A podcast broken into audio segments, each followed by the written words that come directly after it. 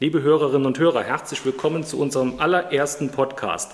Wir, die CDU Bitburg, wollen euch ab und an über Informationen aus Bitburg und der Umgebung von Bitburg informieren. Heute in unserer ersten Folge darf ich unseren Bundestagsabgeordneten und parlamentarischen Geschäftsführer der CDU-CSU-Fraktion im Bundestag, Patrick Schnieder, begrüßen. Lieber Patrick, vielen Dank, dass du uns heute zum Thema Doppelbesteuerung zur Verfügung stehst. Das ist ein großes Thema für die Region. Ja, vielen Dank für die Einladung. In der Tat, seit Corona ähm, ist das ein Thema, ein großes Thema. Es gibt viele Betroffene, äh, vor allem Arbeitnehmer, die Pendler äh, natürlich, aber es sind natürlich auch Unternehmen, sowohl die, die in Luxemburg äh, ihr Unternehmen betreiben, wie auch in der Region, die da ein großes Interesse dran haben. Und äh, das ist so seit äh, wenigen Jahren äh, zur Dauerbeschäftigung geworden. Patrick, wir haben eben in unserer Geschäftsstelle unseren Bock of Talk gehabt. Wir haben interessierte Bürgerinnen und Bürger vor Ort über dieses Thema informiert und auch Fragen dazu geklärt. Eigentlich müssen wir, wenn wir schon beim Thema Luxemburg sind, die Folge auf Platt sprechen. Da gibt es ja viele Parallelen zur luxemburgischen Sprache. Sprichst du Platt und wenn ja, seit Kindesbeinen an?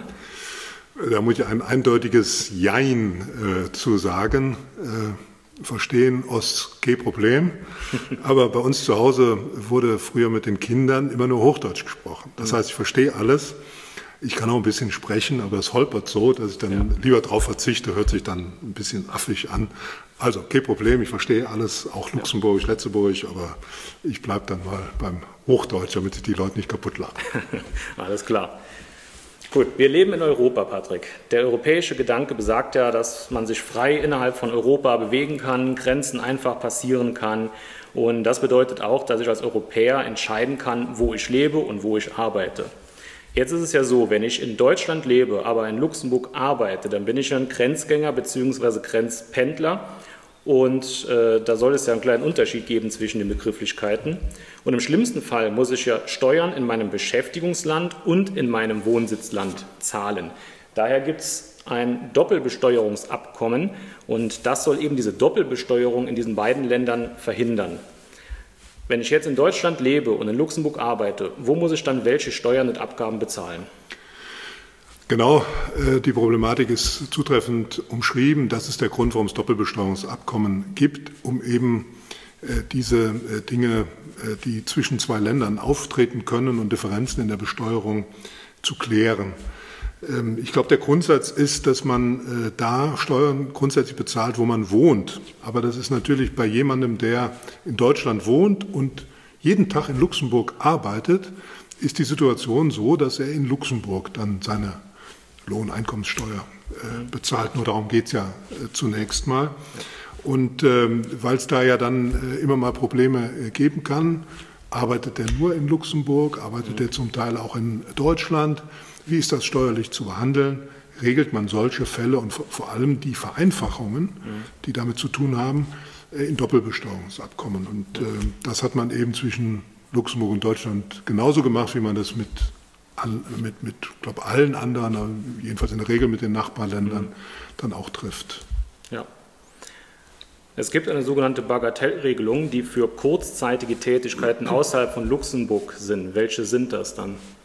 Ja, ich, da geht es um, im Kern um diese 19-Tage-Regel. Also das ist eigentlich eine bürokratische Vereinfachung.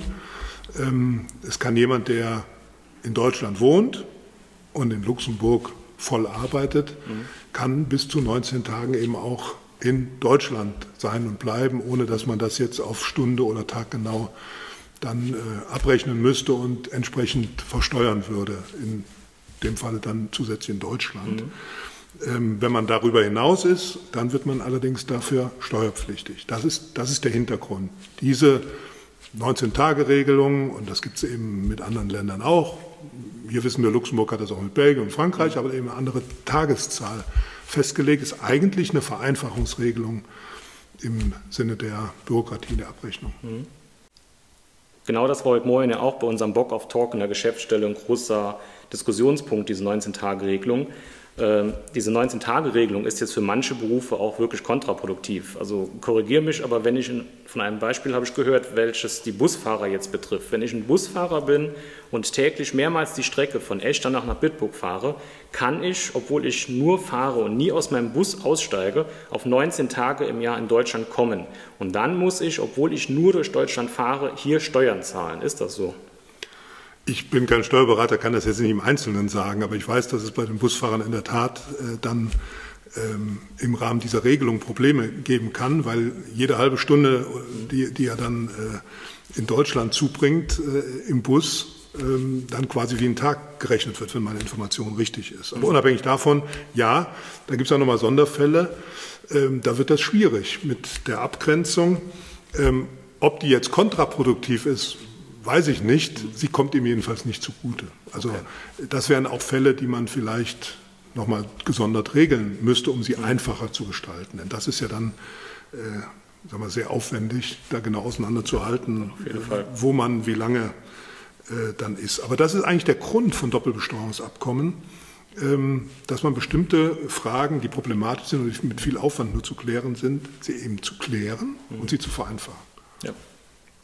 Während Corona wurde diese Regelung ja auch ausgesetzt und gerade in der Corona-Zeit wurde das Thema ja auch wieder häufig diskutiert. Der damalige Finanzminister Scholz war damals für das Thema nicht sehr empfänglich, so hatte man zumindest das Gefühl. War das auch in der Tat so?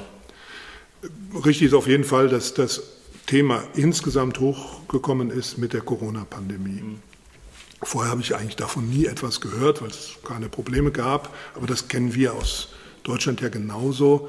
Mit Corona wurde Homeoffice äh, interessant und ist so richtig in das Bewusstsein äh, gerückt. Und man hat gemerkt, da hat sich etwas getan in der Gesellschaft. Da gibt es auch einen anderen, ein anderes Bedürfnis für äh, Homeoffice auch in Unternehmen dann überhaupt einzuführen. Und in der Tat, damals war ja der Hintergrund, wir wollten, dass die Menschen möglichst wenig ähm, sich bewegen und damit Kontakte haben. Das war zu Beginn der Pandemie auf jeden Fall so und es hat sich ja noch länger hingezogen. Und deshalb wollten wir auch keinen Anreiz schaffen, dass jemand ähm, von Deutschland nach Luxemburg immer arbeiten fährt und hin und her. Äh, und deshalb ist die Regelung ausgesetzt worden. Das war damals in der Tat äh, zunehmend schwierig. Ähm, ich weiß nicht, ob das äh, vom Ergebnis her so war, aber ich habe das dann immer im Finanzministerium vorgetragen und so kurz vor knapp kam dann die Antwort von Olaf Scholz oder seinen Mitarbeitern, ja, wir verlängern für drei Monate, sechs Monate, keine Ahnung, wie das im Einzelnen dann äh, war. Es hat immer funktioniert. Da muss man auch wissen, es muss immer mit dem Partnerstaat abgeklärt werden. Aber ähm, der Eindruck äh, drängt sich schon auf, dass man so die Verhältnisse äh, hier in der Grenzregion von Berlin aus ähm, nicht so direkt auf dem Schirm hat. Das war auch in anderen Fällen so, das muss man äh, eingestehen. Deshalb ist es wichtig, dass man das immer wieder transportiert. Mhm ich hoffe, dass das jetzt äh, angekommen ist, dass das ein Problem für die Region ist. In der äh, CDU-CSU-Fraktion ist es doch bestimmt angekommen. Ihr habt da sicher auch Gespräche darüber. Äh, wie wird das da gesehen? Ja, ich habe das da zum Thema gemacht. Ähm, ich habe das auch in der Parlamentariergruppe äh, Deutschland, Belgien, Luxemburg, deren Vorsitzender ich bin, äh, mehrfach ähm, thematisiert. Ähm, einfach um es zu hinterlegen, also sind ja auch Vertreter anderer Fraktionen dabei, die das im Grunde, sag das mal vom Grundsatz her, auch so sehen, dass sich da etwas äh, tun muss. Und ich habe es natürlich auch in der Fraktion äh, hinterlegt. Jetzt muss man wissen, das Doppelbesteuerungsabkommen ist eine Sache der beiden Regierungen. Da sitzen nicht die Parlamente zusammen und verhandeln am Tisch, sondern die beiden Regierungen. Äh, deshalb war es mir wichtig, dass unsere Leute im Finanzausschuss, die täglich mit solchen Fragen befasst sind, das wissen und äh, die sind informiert. Das ist also der mal, wesentliche und fachkundige Teil in dieser Frage in unserer Fraktion. Ich darf aber auch darauf hinweisen, dass wir schon auf dem Bundesparteitag vor einigen Jahren beschlossen haben, dass wir wollen, dass Luxemburg Ausgleichszahlungen an die deutschen Gemeinden leistet. Das ist ja auch ein Punkt dabei, werden wir vielleicht noch vertiefen. Auch da ist das also angekommen, dass es eine solche Problematik gibt und äh, nicht zuletzt ähm, habe ich mit dem nordrhein-westfälischen Finanzminister Markus Obdentrenk über dieses Thema gesprochen, weil die eine ähnliche Gemengelage haben. Die grenzen eben an Belgien, an Niederlande, auch mit unterschiedlichen Voraussetzungen. Das ist nicht überall so drängend äh, wie bei uns mit Luxemburg, aber die Problematik ist eine ähnliche. So. Und ähm, mir war es wichtig, dass man dann in der Grenzregion insgesamt die Problematik sieht und vielleicht auch darauf hinwirkt, dass wir einheitliche Lösungen äh, bekommen. Mhm. Mir gegenüber wurden tatsächlich auch bereits kritische Stimmen äh, erwähnt, vom Sinn, äh, macht die Arbeitsplätze in Luxemburg doch nicht noch interessanter. Unsere Arbeitskräfte gehen doch alle dann nach Luxemburg. Äh, sind dir ähnliche Meinungen bekannt, also die Meinungen, die die Grenzregelung und die Vorzüge in Luxemburg kritisch sehen? Und wenn ja, was antwortest du dann?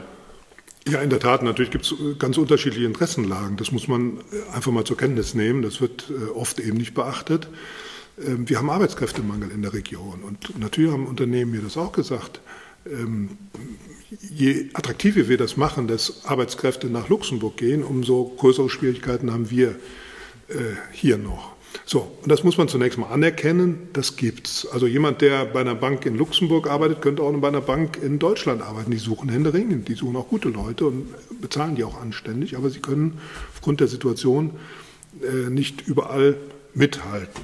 Und deshalb anerkennenswertes Interesse ja. Ich antworte denen, dass es natürlich eine Reihe von Interessen gibt. Es gibt das Interesse der Arbeitnehmer an einer vernünftigen, zeitgemäßen Regelung. Und ich weiß nicht, ob 19 Tage noch zeitgemäß sind nach der Entwicklung, die wir haben. Aber es gibt eben auch das Interesse von Unternehmen in der Region, Fachkräfte hier zu halten. Es gibt auch das Interesse von Gemeinden in der Grenzregion, dass sie Ausgleichszahlungen im Rahmen der Steuer äh, zum Beispiel bekommen. Es gibt ähm, äh, Interesse des deutschen Staates, dem natürlich Steuerzahlungen ähm, äh, entgehen. Und das muss man alles unter einen Hut kriegen. Und ich finde, es gibt Lösungen, die ähm, das Interesse zum Beispiel der Unternehmen an Fachkräften durchaus berücksichtigen und trotzdem dazu führt, dass man eine zeitgemäße Regelung hat. Ich glaube auch nicht, dass es allzu viele von den Grenzpendlern wirklich betrifft. Ein Großteil davon das ist meine Erfahrung jedenfalls, arbeitet ganz normal fünf Tage die Woche in Luxemburg. Ja. Du hast im vergangenen Jahr auch am äh, 28. Juni eine Pressemitteilung über deine Kanäle zu dem Thema rausgegeben. Und da hast du dich auch nochmals für eine Anpassung des Abkommens und eine Ausweitung der 19-Tage-Regelungen ausgesprochen. Was ist denn der aktuelle Stand? Gibt es jetzt unter der neuen Regierung irgendwie Anzeichen für eine Anpassung? Also gibt es da irgendwie Bewegung in die Richtung? Also meine Haltung hat sich nicht geändert. Ich bin für eine zeitgemäße Ausgestaltung, das heißt eine Anpassung der Tage nach oben.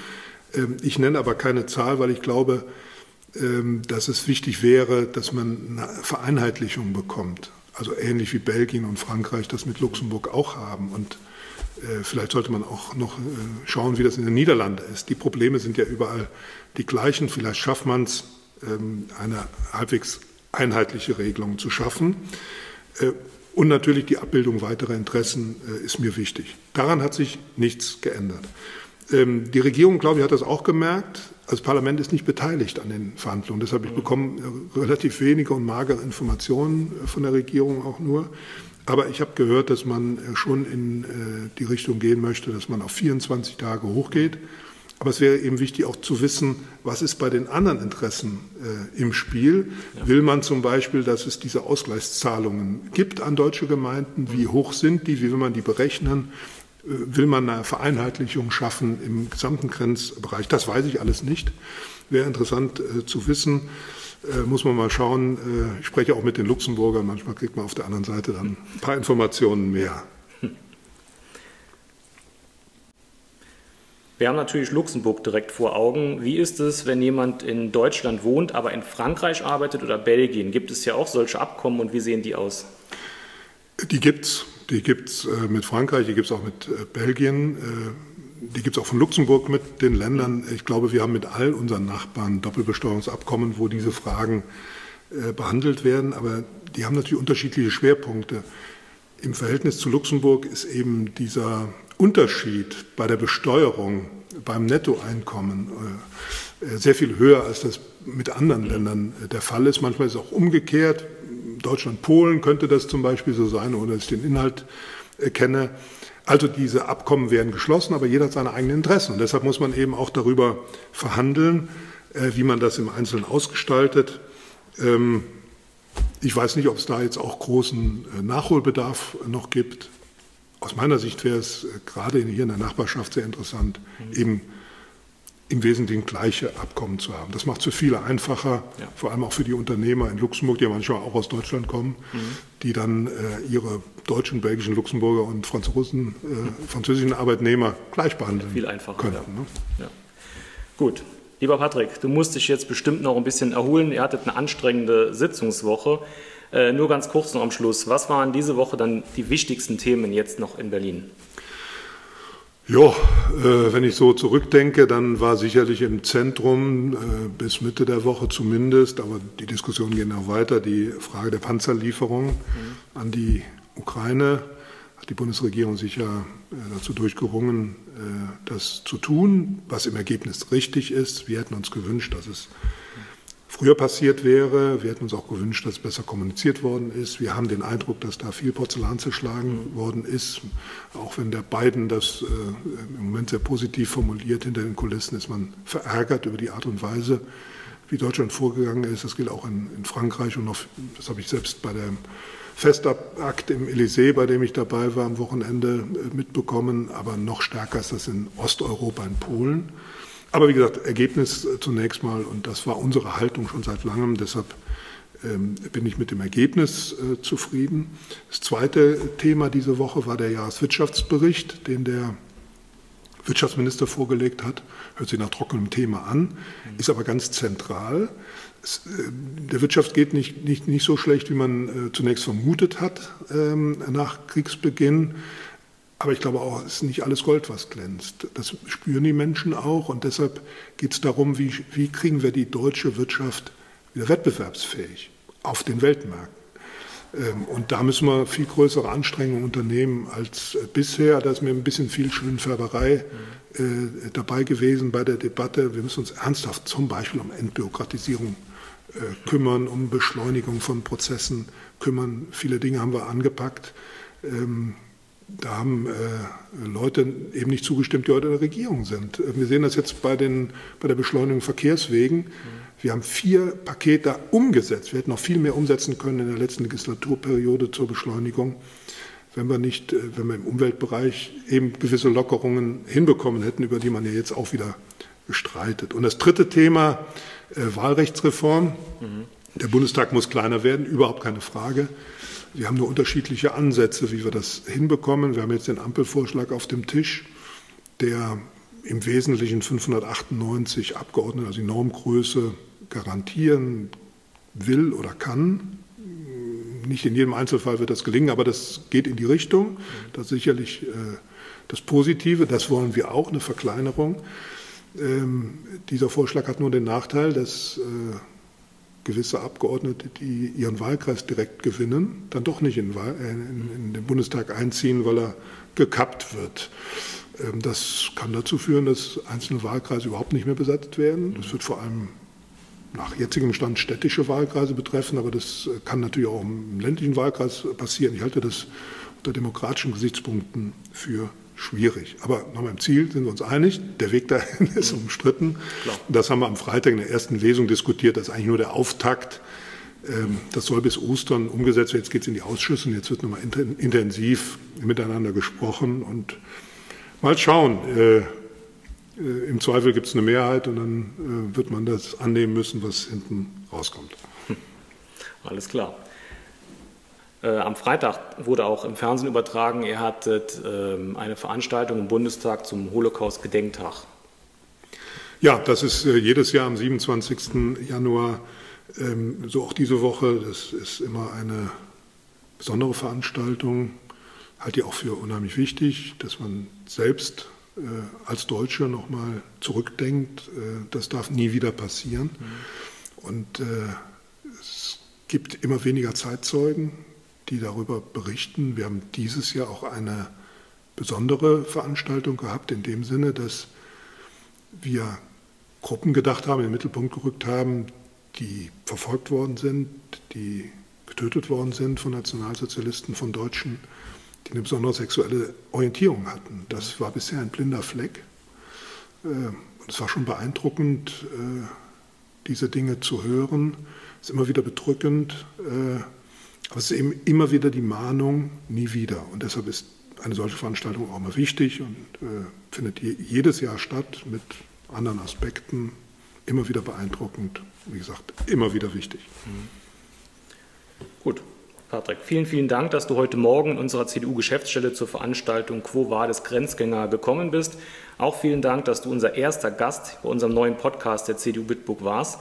Äh, ich hoffe, wir können noch so manches Gespräch in dem Format hier aufnehmen und wünsche dir jetzt erstmal ein schönes Wochenende. Ja, danke, wünsche ich dir auch und ich wünsche viel Erfolg mit dem Podcast. Und dann äh, bin ich auch gerne nochmal Gast bei euch, wenn es ein interessantes Thema gibt. Ja, ich gern. Und Sie verpassen jetzt bitte keine Folge mehr und abonnieren unseren Podcast auf Spotify und Apple Podcasts. Ich hoffe, wir hören uns bald wieder. Sching Wochenend und mir Herren US Eddie und Merci.